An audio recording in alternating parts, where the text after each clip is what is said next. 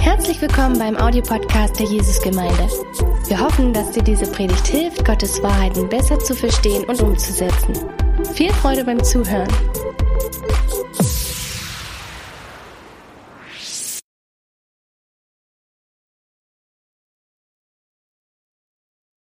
Hallo, mein Name ist Uwe Dittrich und ich gehöre hier zum Leitungsteam der Jesusgemeinde in Dresden. Schön, dass ihr alle da seid. Man kann ja jetzt so auf der Couch sitzen oder Frühstück genießen. Ja, ich sehe da auch den einen oder anderen noch im Schlafanzug sitzen mit einem Kaffee in der Hand, so wie ich vorige Woche, als Wayne hier gepredigt hat und den ersten Online-Gottesdienst gefeiert hat mit uns, den ersten, der überhaupt in einer Geschichte der Jesusgemeinde stattgefunden hat. Übrigens ist ja heute auch Zeitumstellung, wie ihr wisst, und deswegen seid ihr wahrscheinlich auch alle so ausgeschlafen aus. Wir haben ja eine Woche, äh, eine Stunde dazu bekommen. Aber das ist ja gar nicht das Thema heute. Das Thema ist ja in unserer Predigtreihe sind wir mit Jesus unterwegs. Wen hat vorige Woche über die Speisung der 5000 gesprochen? Und heute geht es um eine ganz wunderbare, bewegende Geschichte aus Johannes 11. Die Auferweckung des Lazarus sehr bewegend, sehr dramatisch zum Teil. Und diese Verse erstrecken sich von Johannes 11, 1 bis Vers 44. Und ich picke da einige heraus und möchte sie mit uns bedenken. Und ich fange mal an mit den ersten sechs Versen, also Johannes 11, Vers 1 bis 6. Lazarus, ein Mann aus Bethanien, dem Ort, in dem Maria mit ihren Schwestern Martha wohnte, war erkrankt. Maria war jene Frau, die den Herrn mit Salböl gesalbt und ihm mit ihrem Haar die Füße getrocknet hat. Und Lazarus, der krank geworden war, war ihr Bruder. Die beiden Schwestern ließen Jesus ausrichten, Herr, der, den du lieb hast, ist krank. Als Jesus das hörte, sagte er, am Ende dieser Krankheit steht nicht der Tod, sondern die Herrlichkeit Gottes. Der Sohn Gottes soll durch sie in seine Herrlichkeit offenbart werden. Jesus hatte Martha und ihre Schwester und auch den Lazarus sehr lieb. Als er nun wusste, dass Lazarus krank war, blieb er noch zwei Tage an dem Ort, wo er die Nachricht erhalten hatte. Der Titel der heutigen Predigt heißt Mächtiger als der Tod. Hier ist eine ganz dramatische Geschichte. Es sind Geschwister, zwei ältere Schwestern. Die Martha ist die älteste, Maria ist so das Sandwichkind und Lazarus ist der kleine Bruder. Und dieser kleine Bruder ist krank. Und wir können davon ausgehen, sterbenskrank. Und es sind ganz enge Freunde von Jesus. Und sie hören, dass Jesus in der Gegend ist. Im Johannes 10 lesen wir, wo er ist. Er ist an der Taufstelle, wo Johannes getauft hat, am Jordan. Das ist so ungefähr von Jerusalem 35 Kilometer entfernt. Und Bethanien liegt auf dem Weg dahin. Bethanien ist circa drei Kilometer entfernt. Wer jetzt schon in Israel war, wer in Jerusalem war, wenn ihr auf dem Ölberg steht und dann in dieses bekannte Bild hineinschaut auf dem Tempel, wo jetzt der Felsendom steht mit dieser goldenen Kuppel, das sind ungefähr zweieinhalb Kilometer. Das ist Richtung Westen. Und im Osten, also direkt den Ölberg runter, ist schon Bethanien. Das sind 500 Meter. Laut Google braucht man da acht Minuten, um zu laufen, von dort unten bis hoch zum Ölberg. Also ganz nah. Und sie schreiben dem Jesus was, weil sie gern möchten, dass er zu ihnen kommt und, und dem Lazarus hilft. Sie setzen eine große Hoffnung, vielleicht die einzigste Hoffnung, auf Jesus. Und was, was müsste man Jesus schreiben, damit er wirklich, dass wirklich sein Herz bewegt wird und dass er dann wirklich in das Haus kommt, in das Haus des Lazarus, in das Haus von Martha Maria nach Bethanien. Ich habe mir überlegt, was würde ich schreiben? Was würde ich schreiben? Was würdest du schreiben, wenn bei uns in der Gemeinde jemand krank ist? Ein junger Mann ist krank, vielleicht sehr krank. Und in dem Bild gesprochen, wir wissen, Jesus ist in der Nähe. Oder was würde ich Jesus sagen im Gebet? Was würde ich ihm schreiben, um ihn auch wirklich da ein bisschen zu beeindrucken, dass er auch wirklich kommt und auch wirkt mit seinen Heilungswundern? Würde ich vielleicht schreiben, weißt du, Jesus, du kennst diesen jungen Mann. Dieser junge Mann, der ist doch immer sofort da in der Gemeinde. Ein Dienst wird gebraucht, er meldet sich sofort. Er ist der Erste, der das Licht anmacht und er ist der Letzte, der das Licht ausmacht bei uns in der Gemeinde. Er ist bei jedem Seminar dabei, bei jedem Gebetstreffen dabei. Ein ganz wichtiger Mann, total hingegeben. Er ist, Jesus, der ist ein, ein, ein Jünger von dir. Er ist, Er, er liebt dich, Jesus. Also er, wird, er wird gebraucht. Bei jeder Activate-Konferenz, die wir ja im Oktober jedes Jahr durchführen. Er ist der Erste, der sich anmeldet. Dieser Mann, der hat es verdient, dass du kommst. Der hat es verdient. Vielleicht würde ich sowas schreiben. Das wäre natürlich ziemlich deutsch und ziemlich leistungsorientiert. Aber das schreiben Martha und Maria nicht. Sie schreiben in meiner neuen Genfer Übersetzung sechs Worte, bei manchen deutschen Übersetzungen sind es nur fünf. Sie schreiben sechs Worte, die überhaupt nicht von Leistung reden, von irgendwelchen, was er getan hat, schon der Lazarus, sondern sie schreiben sechs Worte, die mich, muss ich ehrlich sagen, sehr, sehr, sehr beeindrucken. Sie schreiben, Herr, der, den du lieb hast. Herr, der, den du lieb hast, ist krank.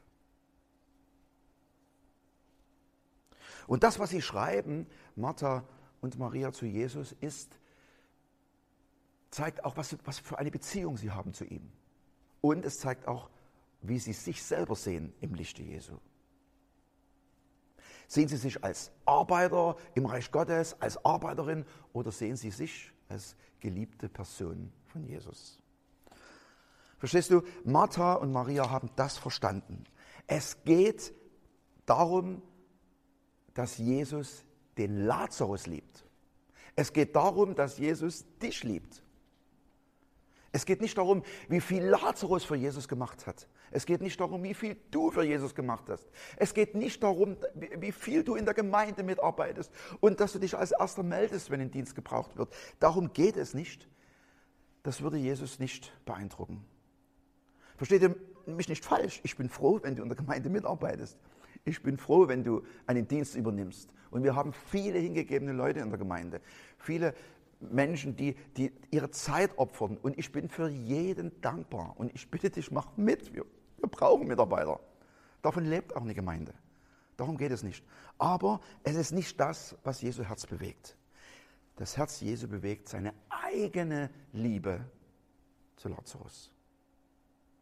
Das hat ihn angetrieben, nach Bethanien zu gehen. Es geht nicht darum, wie sehr Lazarus Jesus liebt, sondern wie sehr Jesus Lazarus liebt. Es geht nicht darum, wie sehr du Jesus liebst, sondern es geht darum, wie sehr Jesus dich liebt. Johannes 3, Vers 16, ganz wichtige Worte. Denn so sehr, so sehr hat Gott die Welt geliebt, dass er seinen eingeborenen Sohn gab. Und für alle, die an ihn glauben, nicht verloren gehen, sondern gerettet werden und ewiges Leben haben. Zwei ganz wichtige Worte. So sehr. Und wenn das mehr und mehr und mehr in unser Herz fällt, wenn das auch mehr und mehr in mein Herz fällt, dann sagt es was aus über unsere Identität, die wir haben in Jesus. Dann sagt es das aus, wie Jesus uns aussieht. Das macht was mit uns. Das macht was mit unserer Identität, aber es macht auch was mit unserem Gebetsleben. Das kann auch unser Gebetsleben verändern, vielleicht sogar revolutionieren. Wie beten wir oftmals? Sind wir da ehrlich? Wir beten, Herr, mach doch dies, mach doch jenes und Herr, mach doch das und mach doch, segne doch all die und segne doch all die und segne doch all das. Wir denken uns Programme aus, wir denken uns Ideen aus und wünschen dann, dass, dass Jesus sich segnet. Und er segnet ja auch vieles. Und vieles ist ja auch vom Herrn. Aber stell dir vor, du würdest vor Jesus kommen und sagen, hier steht der, den du besonders liebst. Hier steht die, die du besonders liebst. Bist du so schon mal zu Jesus gekommen? Ich kann kommen mit meinen Macken, mit meinen Fehlern, mit meinen Unzulänglichkeiten, mit meinen kruden Gedanken. Und wenn meine Frau, die würde jetzt vorm Rechner sitzen, die wird wahrscheinlich nicken. Und da hat sie recht. Und da hat sie absolut recht. Ich kann kommen und kann sagen, Herr, hier ist der, den du besonders liebst. Und das, was die Bibel zu Lazarus sagt und über Lazarus sagt, gilt hundertprozentig auch für dich. Du bist die, die Gott besonders liebt. Du bist der, den Gott besonders liebt. Genauso ist es. Wenn Gott ein Portemonnaie hätte, er würde es aufschlagen, da wäre dein Bild drin. Du bist sein Lieblingskind. Du kannst du sagen, ja, das Ist ja gar nicht möglich. Gott kann ja nur ein Lieblingskind haben. Bei Gott ist alles möglich. Selbst ich habe schon drei Lieblingskinder. Und eine Stelle aus dem ersten Teil der Bibel, aus dem Alten Testament, die mir in diesem Zusammenhang immer einfällt und die mich sehr ermutigt, ist Phania 3, Vers 17. Dort heißt es, der Herr dein Gott ist in deiner Mitte, ein Held, der rettet. Er freut sich über dich in Fröhlichkeit. Er schweigt in seiner Liebe, vermutlich über deine Fehler und über deine Macken. Und jetzt kommt's. Er jauchzt über dich mit Jubel. Er jauchzt über dich mit Jubel. Was bedeutet jubeln?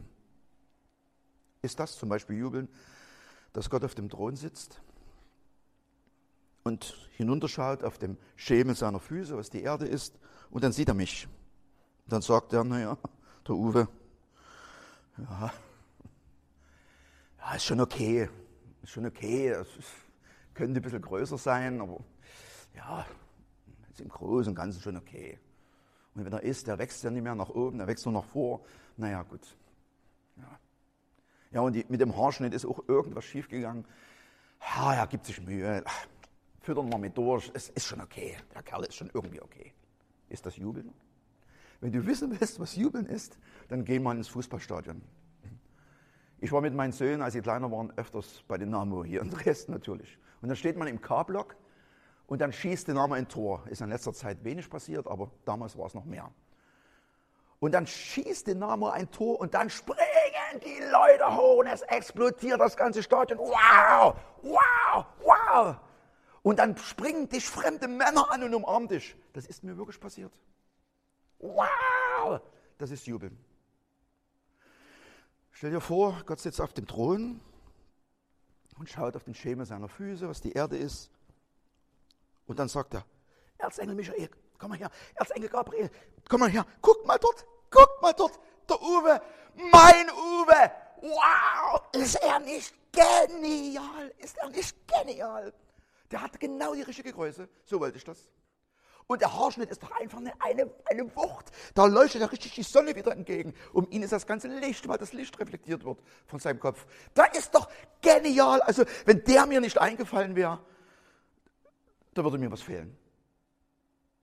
Und schau mal dort, ihr Engel, schaut mal dort, meine Tochter. Oh, ist sie nicht wunder, wunderhübsch? Ist sie nicht wunderhübsch? Und jetzt kannst du deinen Namen einsetzen. Ich bin verliebt über beide Ohren in sie. Schau mal dort, mein Sohn. Also der steht dem Uwe ja überhaupt nicht nach. Das ist ja so was Tolles. Und jetzt kannst du deinen Namen einsetzen. Das sage nicht ich. Das sagt die Bibel, dass er über dich jauchzt und, mit, und im Jubel. Ich mache euch das bloß vor, wie das sein könnte. Könnte das unser Gebetsleben revolutionieren, unsere Identität? Und was noch mindestens genauso gut ist, du kannst auch andere Personen in Fürbitte vor Jesus bringen. Du kannst sagen, Vater, die, die du besonders liebst, sitzt jetzt zu Hause und macht sich Sorgen um ihre Kinder. Der, den du besonders liebst, macht sich Sorgen um seine Firma, weil er aufgrund der Corona-Krise seine Aufträge verloren hat. Die, die, du besonders liebst, hat Schmerzen. Den, den du besonders liebst, liegt im Krankenhaus. Zeig mir, was ich tun kann. Aber es ist der, den du besonders liebst. Das ist das, was Martha und Maria verstanden haben. Das ist es. Und das schreiben sie zu Jesus. Und das gilt genauso für dich. Der, den du besonders liebst. Die, die du besonders liebst. Und dann geht die Bibelstelle weiter. Das war ja alles nur die Vorrede jetzt erstmal. Jetzt kommt das so richtige Thema. Mächtiger als der Tod. Nee, nee, so schlimm ist nicht. Vers 17. Als Jesus nach Bethanien kam, erfuhr er, dass Lazarus schon vor vier Tagen begraben worden war. Bethanien war nur etwa drei Kilometer von Jerusalem entfernt. Und viele Juden aus der Stadt waren zu Martha und Maria gekommen, um sie in, ihr, in ihrem Leid zu trösten. Also sie sind da aus der Stadt, aus Jerusalem gekommen. Als Martha hörte, dass Jesus auf dem Weg zu, zu ihnen war, ging sie ihm entgegen. Maria aber blieb zu Hause. Herr, sagte Martha zu Jesus, wenn du hier gewesen wärst, wäre mein Bruder nicht gestorben. Aber jetzt weiß ich, was immer du von Gott erbittest, wird er dir geben. Dein Bruder wird auferstehen, sagt Jesus ihr zur Antwort. Ich weiß, dass er auferstehen wird, erwidert Martha, das wird an jedem letzten Tagen geschehen, bei der Auferstehung der Toten. Da sagte Jesus zu ihr, ich bin die Auferstehung und das Leben. Wer an mich glaubt, wird leben, auch wenn er stirbt. Und wer lebt und an mich glaubt, wird niemals sterben. Glaubst du das? Ja, Herr, antwortet Martha, ich glaube, dass du der Messias bist, der Sohn Gottes, der in die Welt kommen soll. Und dann der Vers 39. Während Jesus nun zum Grab ging, erfüllten ihn von neuem Zorn und Schmerz. Lazarus lag in einem Höhlengrab, dessen Eingang mit einem großen Stein verschlossen war. Wälzt den Stein weg, befahl Jesus. Herr, wandte Martha, die Schwester des Verstorbenen, ein, er ist doch schon vier Tage tot. Der Leichnam riecht schon. Aber Jesus sagt zu ihr, habe ich dir nicht gesagt, wenn du glaubst, wirst du die Herrlichkeit Gottes sehen? Man nahm nun den Stein vom Eingang weg. Jesus richtete den Blick zum Himmel und sagte, Vater, ich danke dir, dass du mich erhört hast. Ich weiß, dass du mich immer erhörst. Aber wegen all der Menschen, die hier stehen, spreche ich es aus. Ich möchte, dass sie glauben, dass du mich gesandt hast. Danach rief er mit lauter Stimme, Lazarus, komm heraus. Der Tote trat heraus, Füße und Hände mit Grabbinden umwickelt und das Gesicht mit einem Tuch verhüllt. Befreit ihn von den Tüchern und lasst ihn gehen, befahl Jesus den Umstehenden. Was bei diesen Versen eine ganz wichtige Rolle spielt, sind diese vier Tage. Schon im ersten Teil der Bibel, im sogenannten Alten Testament, steht beim Propheten Hosea folgendes, im Hosea 6, Vers 2. Er wird uns nach zwei Tagen neu beleben und am dritten Tag uns aufrichten, dass wir vor seinem Angesicht leben. Und Hosea steht mit dieser Hoffnung für den dritten Tag nicht allein da. Auch Jesus war drei Tage im Grab. Und wie populär diese Vorstellung ist für diese, diese drei Totentage, zeigt sich im Neuen Testament an zwei ganz verschiedenen Stellen. Zum Beispiel im Matthäus-Evangelium, äh, Matthäus 27, kommen die Hohenpriester und Pharisäer vor, vor Pilatus und sagen, Pilatus, kannst du das Grab Jesu versiegeln? Kannst du Wachen davor stellen, drei Tage lang, damit niemand von den Jüngern den Leichnam stiehlt und sagt, er ist auferstanden.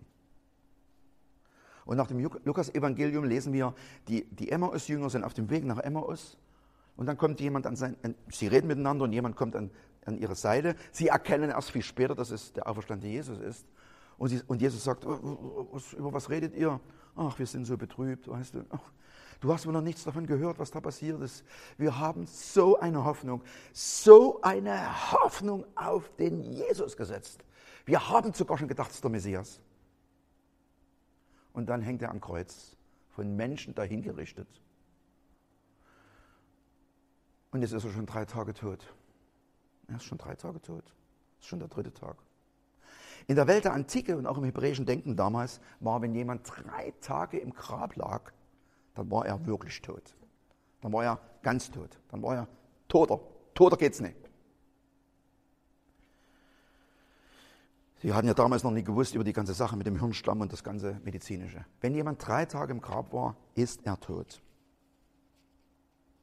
Und deshalb heißt es bei Lazarus, dass er schon vier Tage im Grab lag, als Jesus endlich eintrifft. Jesus, das ist zu spät. Du bist zu spät gekommen. Nach menschlichen Ermessen, du bist zu spät da. Es ist aus. Er ist schon über drei Tage tot. Es ist nicht mehr möglich, irgendwas mit ihm zu machen. Martha sagte, wenn du doch da gewesen wärst, als er noch im Sterben lag, dann wissen wir, du hättest ihn retten können. Wenn du selbst in diesen drei Tagen gekommen wärst, wäre vielleicht noch was möglich gewesen. Aber jetzt ist, er ist tot. Drei Tage schon. Das ist doch schon der vierte Tag. Und ich denke, das ist der Grund, warum Jesus äh, zwei Tage noch wartet, bis er nach Bethanien kommt. Das haben wir im Vers 6 gelesen. Ist das schon komisch? Den, den du liebst, der ist krank und dann sagt Jesus, lass uns noch zwei Tage hier bleiben. Genau aus dem Grund. Er wollte seine Allmacht beweisen. Er wollte die Allmacht beweisen, er wollte beweisen, dass er der Messias ist. Und Selbst wenn einer vier, fünf oder sechs Tage im Grab liegt. Gott kann. Kann ihn wieder aufwecken. Und das wollte er zeigen, dass er der Messias ist. Nach menschlichen Ermessen alles aussichtslos, alles aussichtslos. Jesus erricht schon. Und Jesus sagt, Lazarus, komm heraus. Und Lazarus kommt heraus. Mit Binden umwickelt, das ist ja nicht so wie, wie das in diesen amerikanischen Filmen ist, so aus den 60er Jahren, wo da, dann der Lazarus herauskommt und dann so mit, mit Trompeten, so, sondern er kam mit Binden. Also ich meine, da, da muss man sich vorstellen, der hat diese Binden um sich gehabt, der kam wahrscheinlich so raus. Mm, mm, mm. Irgendwie so. Und Jesus sagt, mach den doch mal die Binden ab, mach den doch mal die Zeichen des Todes ab. Und er hat das Grabtuch auf dem Kopf. Der, der arme Kerl kriegt da gar keine Luft. Ihr wollt dass der erstickt? Und Lazarus wird zu einem lebendigen Evangelisationssymbol. Er muss nichts sagen. Die Bibel sagt nie was, dass, dass, dass Lazarus überhaupt was gesagt hat. Er ist ein Evangelisationssymbol, weil er einfach da ist. Weil er einfach rumsteht. Und jeder wusste, dieser Mann war tot. Mehr als drei Tage. Er war wirklich tot. Töter geht's nicht. Ganz tot. Und er steht da. Stell dir vor, er, er kommt in den Supermarkt hinein, um Toilettenpapier und Nudeln zu kaufen, natürlich. Und man sieht ihn und sagt, hey, das ist der, von dem ich erzählt habe, das ist der, der war schon über drei Tage tot. Und er muss nichts sagen. Der Messias hat ihn aufgeweckt. Jeder spricht davon. Du stehst an der Bushaltestelle und plötzlich kommt Lazarus dazu. Natürlich in anderthalb Meter Abstand jetzt. Das ist Lazarus. Das ist der, den Jesus aufgeweckt hat.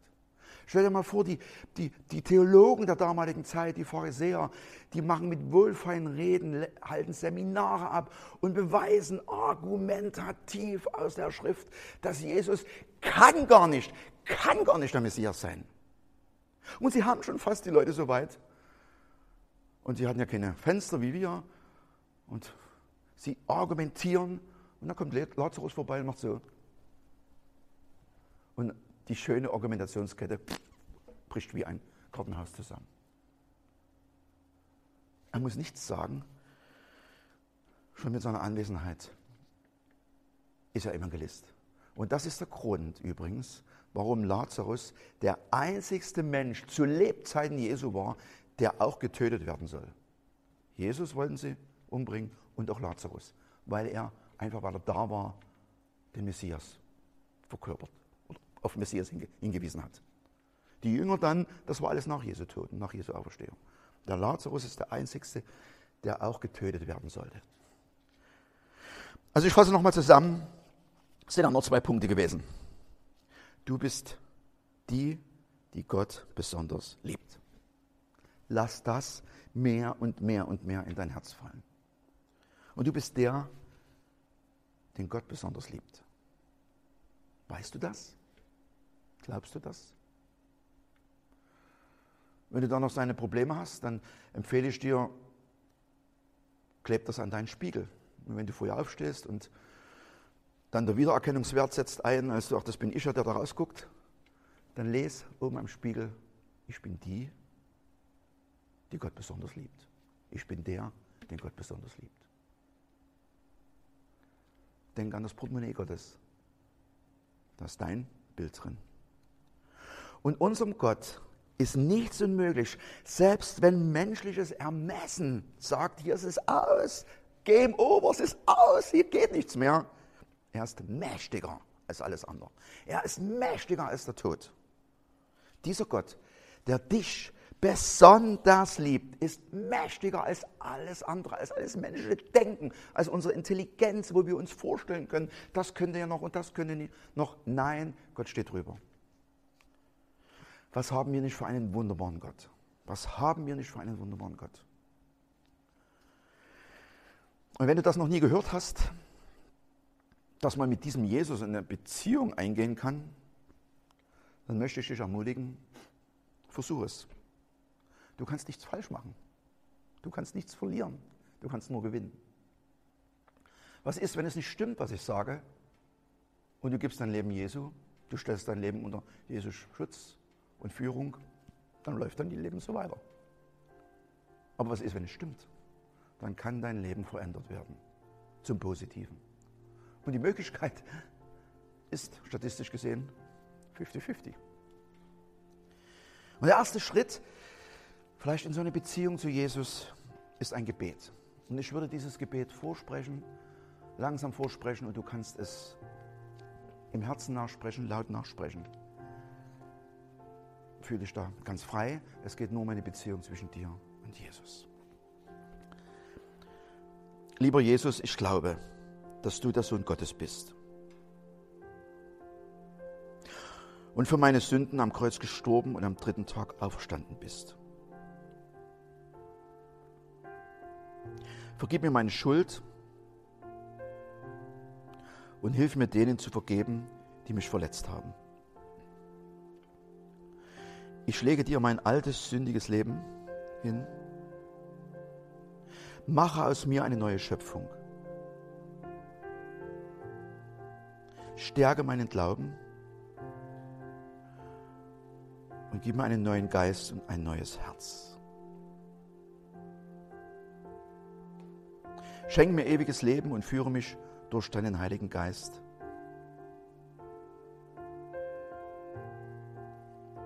Alle Wahrheit.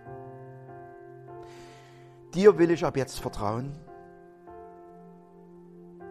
und nach deinem Wort leben. Du bist mein Herr und ich gehöre dir. Amen. Und falls du dieses Gebet zum allerersten Mal gebetet hast, dann würden wir uns freuen, wenn du dich bei uns meldest. Du kannst auf unserer Homepage die verschiedenen Kontaktmöglichkeiten finden. Und es wäre uns eine Ehre und eine große Freude, wenn wir dich bei den nächsten Schritten begleiten können. Und wenn wir gemeinsam als Lieblingskinder Gottes den Weg zusammengehen. Und in diesem Sinne bleibt alle behütet. Ich wünsche euch noch einen wunderbaren Sonntag als Gottes geliebte Lieblingskinder.